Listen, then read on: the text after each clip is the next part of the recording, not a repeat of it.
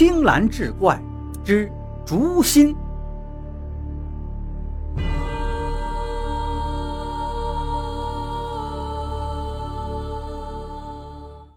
竹叟听到这儿，感慨道：“唉，主仆情深，倒也难得呀，不枉老朽来此一趟。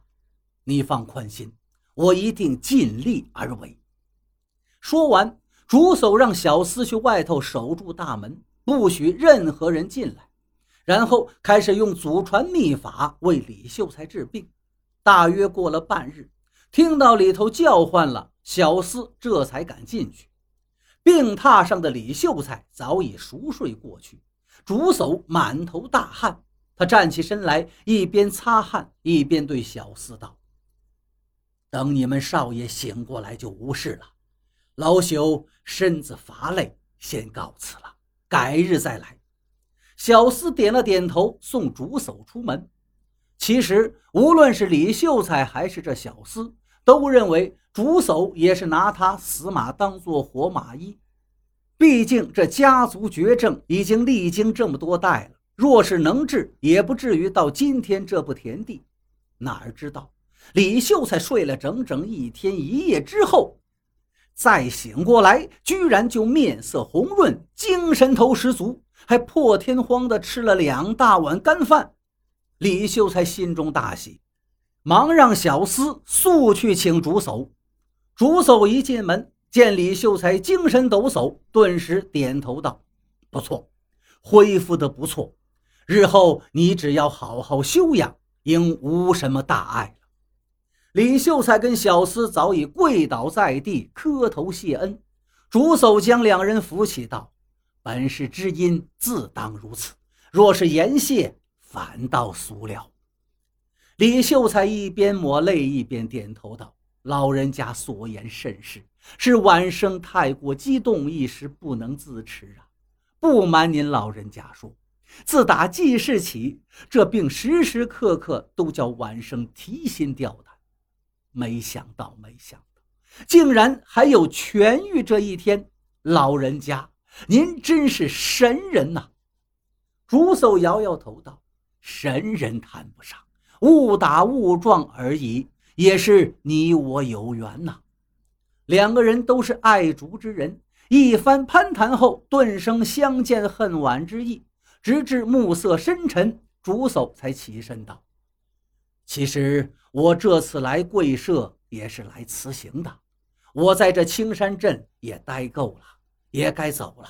今日一别，恐怕难有再见之日，你可要好好保重。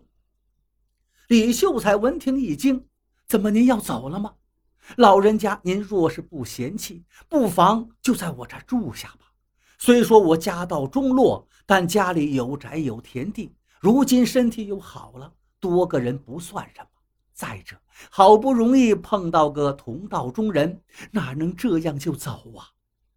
竹叟摇头道：“若是可以，小老儿也情愿不走，实在是身不由己呀。”李秀才多番挽留，但竹叟去意已决。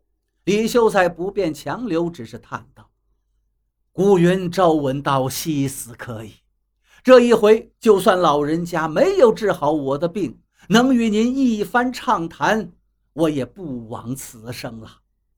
两人唏嘘感慨一番后道别，各自珍重。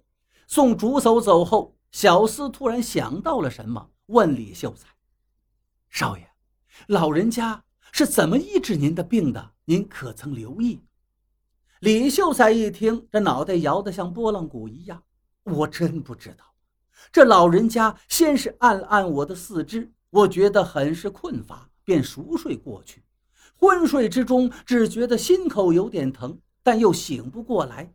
等醒过来时，已经过了一天一夜了。小厮听后眉头一皱，这可如何是好？不是小的说丧气话，毕竟这竟非同一般。若是日后再犯，又当如何医治啊？李秀才淡然一笑，道：“刚才闲谈时，我也曾问过老人家，老人家却顾左右而言他，显然不愿明言。他既不肯说，必有缘由。终究人家救了我一命，不能再奢求其他了。小厮点了点头，连忙称是。李秀才又道：“不过老人家临走时对我说，只要我日后闲时多种竹子，多赏竹子，此病就不会再复发，无需多虑。”小厮听后笑道：“您这病跟竹子也能扯上关联，倒是奇谈了。”李秀才不以为然道：“奇人之事，我们凡夫俗子怎能明晓？单凭老人举手投足间，就将我这传了多代的顽疾治愈，足见其不是凡人呐。高人自有非凡的能耐，我们只是照着说就是了，其他想了也无用啊。”自从竹叟离开青山镇，李秀才的病果然是不药而愈。成了当地一大奇谈。之后的几年，李秀才的日子倒是有了大的转折。之前因为性命堪虞，他也无心其他。如今没了隐患，李秀才便开始钻研挣钱的营生了。这些年来，因为家族遗传之症的关系，对药材涉猎甚广。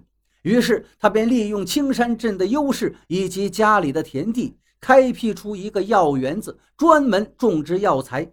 结果没几年，白花花的银子是滚滚而来，李家一下子又恢复了往日的风光。有了钱的李秀才，先是将老宅子重新修葺一遍，极尽奢华之能事。之后又四处物色美女，娶了一房又一房，黄金在手，美人在怀。李秀才这日子过得别提有多快活了。